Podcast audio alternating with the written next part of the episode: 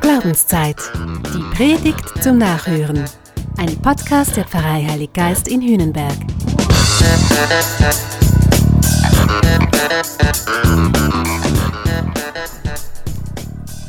Hey, es hat gedauert, aber hier ist sie jetzt. Die erste Glaubenszeit nach der Sommerpause. Ich hatte ein bisschen was zu tun. Ich musste sorgen für mich und für meine Liebsten. Das Naheliegende, das Grundsätzliche, das tut man ja oft nicht. Komisch. Man ist mit allem beschäftigt und vergisst das Wichtigste. Dabei ist es ja auch mit Gott so.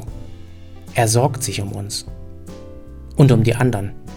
Jesus wird nicht müde, immer und immer wieder davon zu erzählen. Zum Beispiel, wenn er sagt, wenn einer von euch 100 Schafe hat und eins davon verliert, lässt er dann nicht die 99 in der Wüste zurück und geht dem Verlorenen nach, bis er es findet? Nun ja, aber das Bild verfängt nicht mehr so richtig. Den Verdacht hatte auch Papst Franziskus schon. Der meinte, heute sei es ja eher noch ein Schaf, das zur Glaubensgemeinschaft Kirche gehört, während 99 andere irgendwie längst verloren gegangen sind. Ich befürchte, er hat recht. Und es tut mir irgendwie weh, weil das andere ja immer noch trotzdem und auf Dauer gilt, dass Gott sich um uns sorgt. Und dass er sich besonders sorgt um alle die, die verloren gegangen sind, die sich verloren fühlen, die sich irgendwann in ihrem Leben und in dieser Welt nicht mehr zurechtfinden. Ich meine, wer kümmert sich denn um die? Seien wir doch mal ehrlich, Hast du den Eindruck, die Kirche, die Gemeinde an deinem Ort kümmert sich, sorgt sich um die? Also sorgt sich deine Gemeinde um dich? Gibt es da wen, der fragt, wie es dir geht? Was dich freut, was dir gerade Mühe bereitet? Wenn ja, toll, gratuliere. So wäre es auch gedacht. So müsste es eigentlich sein. Ich habe ja eher den Verdacht, dass Papst Franziskus noch in einem anderen Punkt recht hat. Statt die Verlorenen zu suchen, drehen wir in unseren kirchlichen Gemeinden lieber dem letzten, dem verbliebenen Schaf noch Löckchen. Heißt, wir sind mit uns selbst beschäftigt. Wir streiten über das angemessene Firmalter. Faustregel, je jünger die sind, desto mehr erwischst du noch mit dem Sakrament. Auch wenn es nichts nützt, schaden wird's wohl nicht. Ironie aus. Und ja, ich meine, wir freuen uns ein Loch in dem Bauch, dass zum Orgelkonzert doch immerhin noch 50 Leute kamen. Wobei wir das ja vorher wussten. Kommen ja eh immer die gleichen. Und wir diskutieren uns die Köpfe heiß, was denn nun der beste Steuerfuß sei. Kirchensteuern sind ja so wichtig. Solange die fließen, müssen wir nämlich nichts überdenken und schon gar nichts ändern. Eben, wir drehen dem einen, dem letzten und einzigen Schaflöckchen. So sieht der Kirchenbetrieb aus.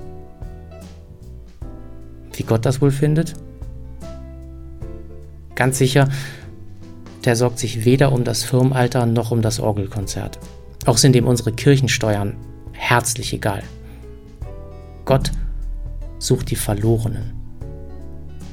Und das fängt erstmal bei dir an, ganz persönlich. Gott sorgt sich um dich. Ja, du hast richtig gehört. Er sorgt sich um dich Gott möchte wissen, wie es dir geht. Gott möchte Anteil nehmen, wenn du dich gerade in deinem Alltag verheddert hast. Gott möchte mit dir suchen, wenn du dich nicht mehr auskennst. Wenn du jetzt das Gefühl hast, du müsstest aufbrechen, mal irgendwo abbiegen, aber du weißt nicht genau wohin und wie. Gott möchte nicht, dass du alleine bist. Er ist der Gott mit dir. Darauf kannst du dich verlassen. Das zu wissen ist so wichtig, ist lebenswichtig, matchentscheidend. Sag dir das immer und immer wieder. Gott interessiert sich nicht für kirchliche Kinkerlitzchen, Gott interessiert sich für mich. Nimm das mit, bitte. Und dann gibt es auch noch das andere. Gott vertraut auch darauf, dass wir uns in seine Sorge für die Menschen aktiv mit einbinden lassen. Das können wir doch im Rahmen unserer Möglichkeiten tun, oder?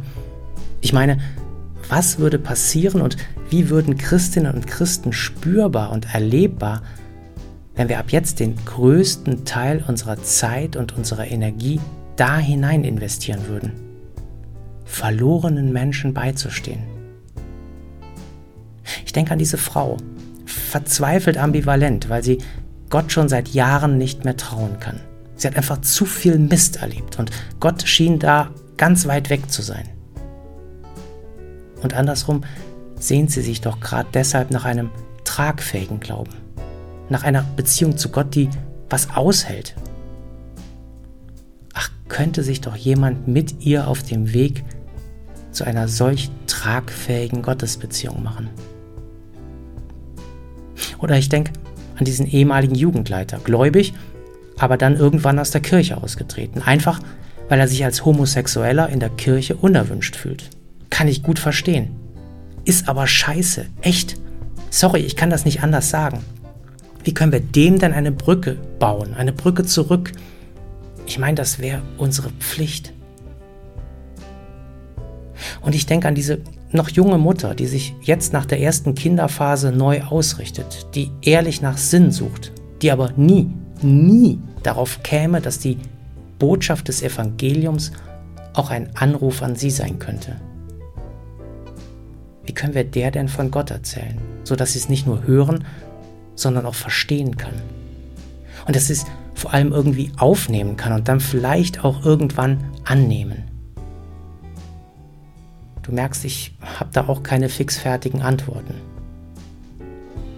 Und weil ich persönlich ja auch in vielem so verloren bin und in manchem mir so viel fehlt, deshalb vertraue ich auf ihn, der niemanden abschreibt und der sicher nie locker lässt, der mich sucht, der mir nachgeht, der mich immer wieder heilt und neu eingliedert.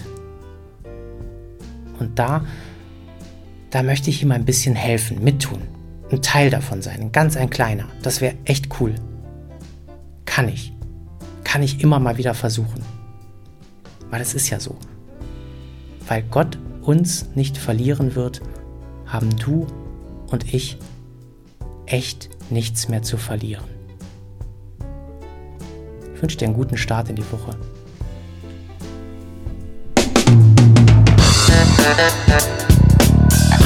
Das war Glaubenszeit.